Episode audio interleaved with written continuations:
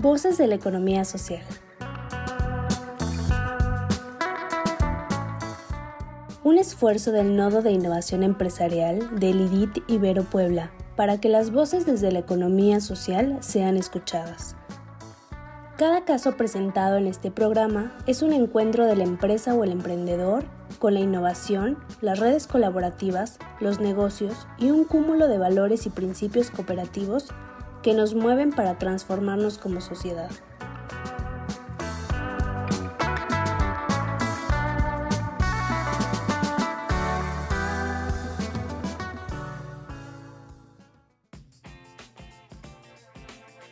Bienvenidos nuevamente a un episodio de Voces de la Economía Social. Les saluda nuevamente Irma Lila Sentle. Este es un programa de formación a distancia dirigido a impulsores, orientadores, asesores de empresas de economía social y a todos aquellos interesados en el tema del acompañamiento y asesoría empresarial a colectivos productivos. En esta ocasión nos acompaña Gerardo Alba Castillo y Benicio Arbicio, que nos estarán compartiendo su experiencia como educadores, capacitadores, asesores en materia de cooperativismo y economía solidaria. Bienvenidos. Buen día. Sí, muy buenos días nuevamente. Nos encontramos con ustedes. Ojalá y tengamos un muy buen resultado. Queremos transmitir nuestra experiencia en el marco de la educación popular. Muchas gracias. Pues bueno, hoy estaremos hablando sobre un tema sumamente importante a la hora de capacitar a miembros de cooperativas y empresas de economía social y solidaria. Eh, esto se debe a que en muchas ocasiones ¿no? a las personas a las cuales acompañamos, ¿no? a las cuales estamos asesorando, eh, cuentan con algunos, algunas diferencias ¿no? en cuanto a eh, estos procesos de aprendizaje. ¿no? Y en ese sentido, pues también como capacitadores, como educadores, ¿no? Incluso desde la perspectiva de la eh, educación popular, ¿no? Cómo poder tomar en cuenta, pues, estas diferencias, ¿no? En cuanto a estilos de aprendizaje. Eh, de acuerdo a su experiencia, ¿cómo han podido trabajar este tema en los grupos que han acompañado? Bueno, mira, es bien interesante otra vez quizás retomar el planteamiento de la construcción colectiva de conocimientos ¿verdad? Y desde luego hay momentos en, los procesos educativos y en los talleres que realizamos en que tenemos que trabajar eh, textos y lecturas de reflexión. Eh, estos textos y lecturas de reflexión, una de las formas que podemos aplicar en ese proceso, pues es la formación de subgrupos. Contamos con un grupo, los subdividimos en subgrupos, considerando que en esa medida no desintegramos el grupo, sino simplemente eh, subdividimos el grupo en subgrupos y hacemos trabajo en equipos para que se pueda realizar un intercambio. A partir de ese trabajo en colectivo, en subgrupos dentro del grupo que estamos trabajando, eh, hacemos también una reflexión para que cada eh, grupo que ha trabajado nos pueda expresar los aspectos más importantes e, e, interesantes que le parecieron al grupo. Ellos eligen a alguien que nos pueda explicar lo trabajado y desde luego se queda abierto para que puedan eh, hacer más comentarios el resto de los integrantes del grupo. El colectivo pues es una forma de ir integrando conocimientos en la medida del trabajo común. Sí, yo creo que este, esta estrategia eh, me parece muy conveniente, ¿no? Eh, de cómo, sobre todo cuando estamos trabajando en grupos que son grandes, ¿no? El poderlo eh, trabajar a través de subgrupos, eso ayuda muchísimo, ¿no? A que se genere este eh, espacio de discusión, de reflexión, ¿no? Y, me parece importante porque de esta manera todos participan, ¿no? En un, al mismo tiempo, ¿no? Entonces, pues, básicamente sus opiniones, ¿no? sus formas de, pensar, pues son escuchadas, ¿no? Y de alguna, de alguna manera valoradas por el resto de los miembros de, del grupo, ¿no? Y creo que también a, partir de esta, de esta discusión, reflexión que se genera, ¿no? En, estos subgrupos, poder entonces ya eh, generar como una conclusión, ¿no? Para que también esto sea socializado en todo el grupo, ¿no? Y de esta manera ir construyendo el conocimiento, pues ya de manera mucho más participativa, ¿no? Em, también, por ejemplo, algo que a mí también eh, me llama mucho la atención y que me interesaría mucho platicarlo en este espacio es justamente cómo, cómo también invitar y motivar ¿no? a, las personas que, bueno, no solamente eh, adopten los conocimientos y sobre todo que aprendan ciertos conceptos, ¿no?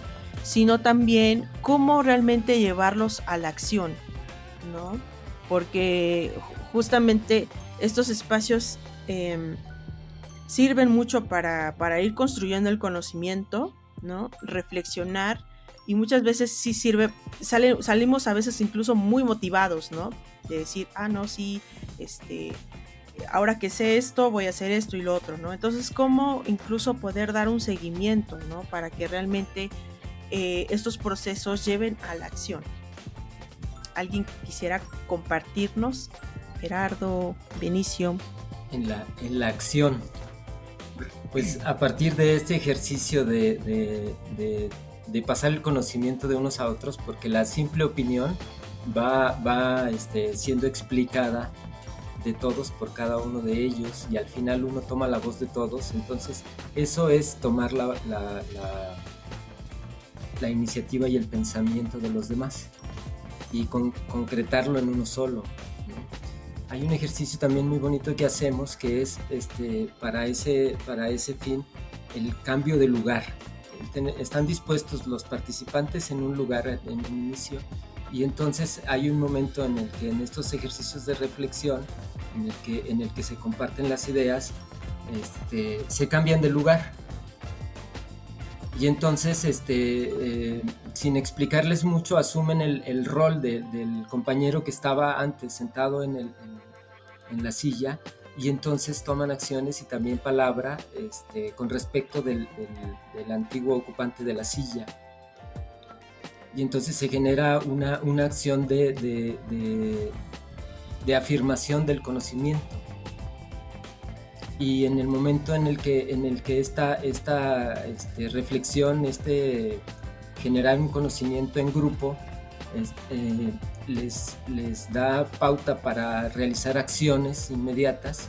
Por ejemplo, cuando se está ejemplificando una, una acción colectiva en ese momento. Por ejemplo, este, eh, preparar el desayuno o qué vamos a desayunar, ¿no? Entonces todos participan en ese sentido y luego cambian, cambian este, el rol y entonces ya están este, socializando el conocimiento que tienen todos y participándose en lo que son todos y lo que desean, ¿no?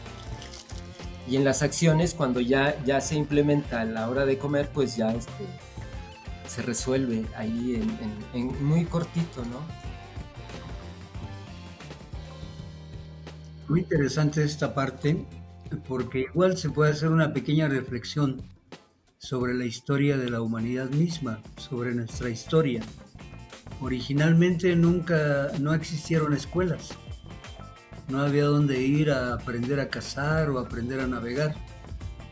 En el origen de la humanidad habría que aprender a navegar navegando, había que aprender a cazar cazando y así. Eh, lo interesante, lo importante es partir justo de la reflexión de la práctica que realizamos. ese aspecto es bien importante. Lo que menciona Vinicio, por ejemplo, en el caso de los alimentos, en nuestros talleres es parte integrante del taller el llevar un taco al taller para compartir con los demás. Es una práctica que nosotros eh, hemos estado realizando porque eso nos permite comulgar, es decir, compartir el alimento. Eh, eso que en la religión le llaman comunión, pues también se procura en los talleres, para que tengamos una práctica colectiva y el compartir sobre todo. Y creo que esto es muy simbólico, ¿no? O sea, yo creo que desde, desde esta eh, cuestión de, compartir, ¿no? Desde cuestiones que parecieran muy básicas, ¿no? Como es el alimento, eh, también creo que es muy simbólico porque de esta manera también nos vamos reeducando a través de estos procesos, ¿no? De, de enseñarnos, ¿no? A compartir y que eso al final se puede replicar en diferentes procesos dentro de los grupos, ¿no? dentro de las, de las cooperativas y de las tareas que se tienen que llevar a cabo dentro de, ¿no?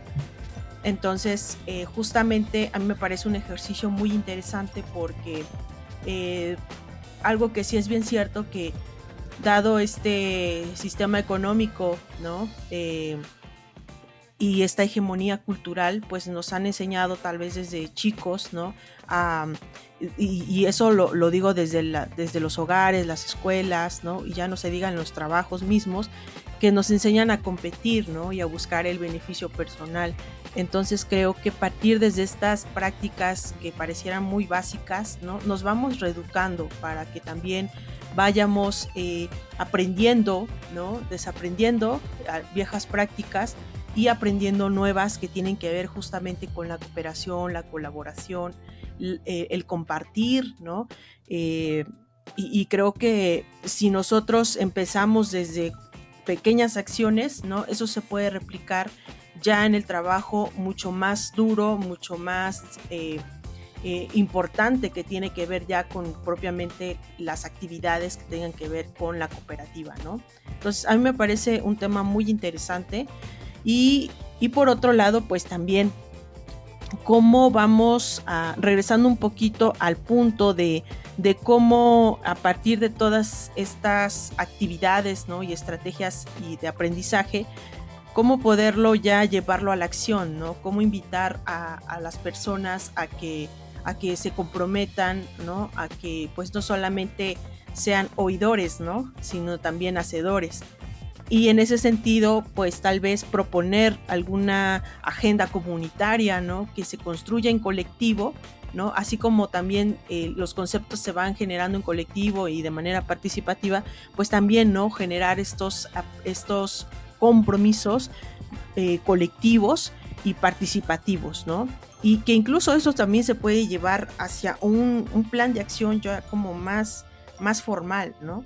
Y de esta manera, pues también podemos y, garantizar que se dé un seguimiento acerca de, lo aprendido, ¿no? Y que creo que también tiene que ver mucho con la disciplina, ¿no? Que, bueno, muchas veces eh, pues hay que también ir a hacer, hacer ese, ese gran esfuerzo, ¿no? Como, como, lo comentaba, ¿no? También este, no estamos como muy acostumbrados, pero sí es importante como hacer ese seguimiento, ¿no? Acerca de lo aprendido. Y bueno, eh, también quisiera em, aterrizar sobre un tema que tiene que ver con, con los diferentes estilos de aprendizaje de, los, de los alumnos, ¿no? de los educandos. Eh, por ejemplo, hay quienes son em, kinestésicos, ¿no? hay quienes son más auditivos o más visuales, ¿no?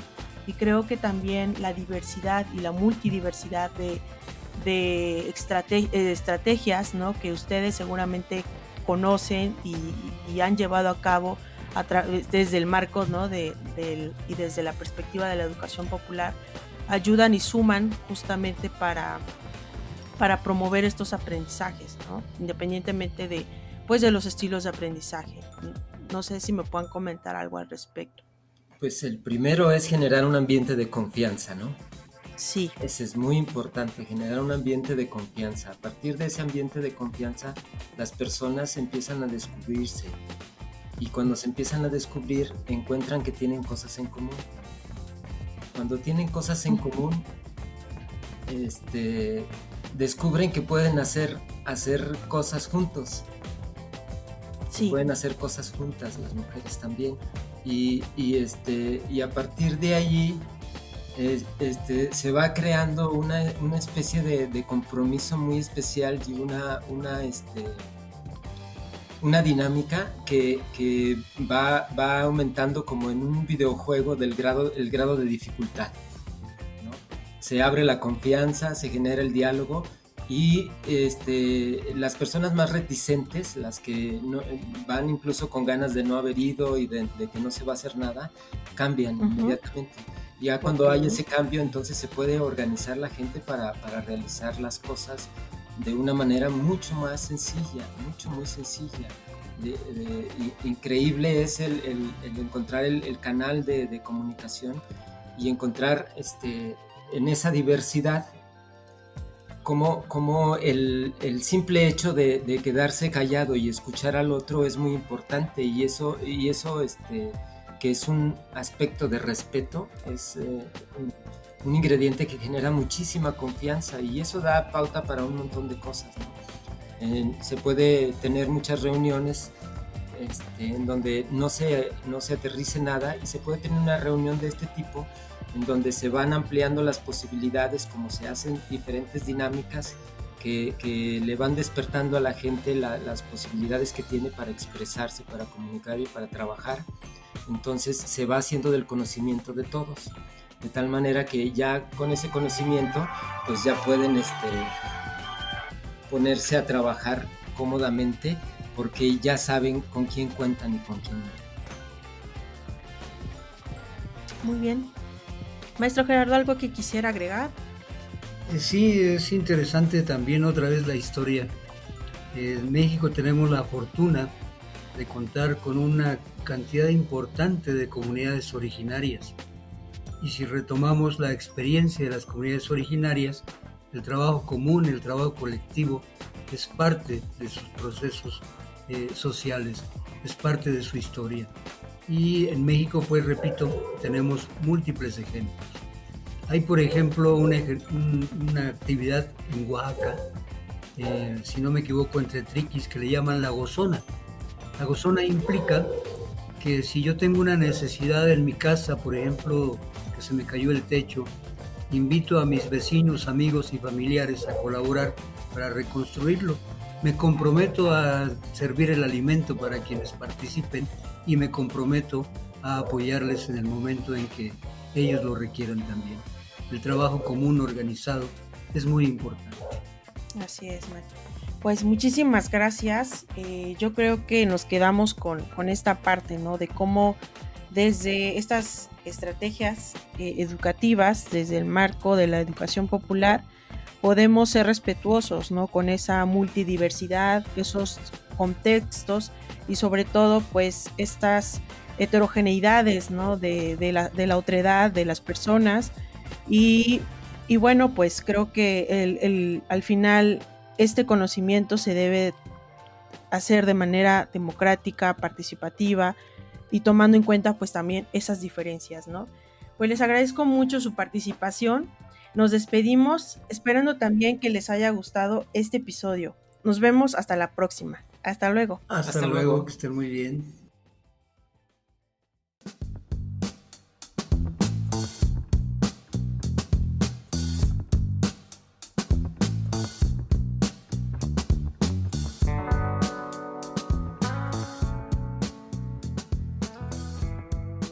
Gracias. Nos despedimos deseándote como siempre lo mejor.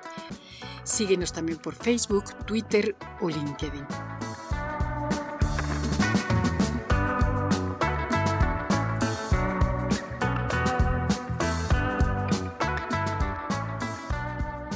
¿Quieres saber más? Entra a revistai.mx en donde encontrarás artículos de vanguardia tecnológica, diseño, innovación, emprendimiento y economía social. Somos el IDIT de la Ibero Puebla.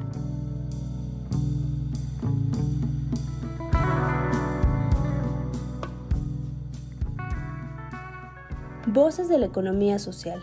Otra economía es posible.